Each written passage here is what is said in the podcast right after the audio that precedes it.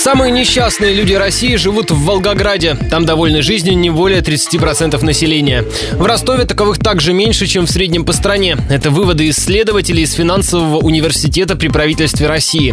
Рассказывает зав. кафедры прикладная психология Алексей Зубец. Значит, вопрос. Много ли вокруг вас людей, которых можно назвать счастливыми? Очень много вокруг среднего ростовчанина счастливых людей. Это 6,6%. Очень много и достаточно много в сумме 43,5%.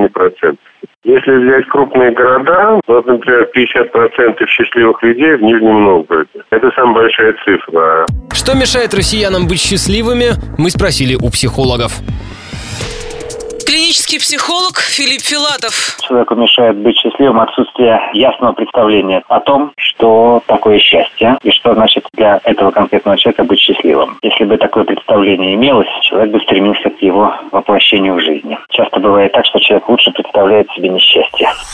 Психотерапевт Елена Ромик. Иррациональное убеждение относительно себя самих, мира, каким он должен быть. Мир должен быть справедливым, я должна достигать успеха во всех делах, э, мои дети не должны мне лгать, а муж мой, если что-то обещал, то должен выполнить свои обещания. Вот такого рода требования и выводы из них.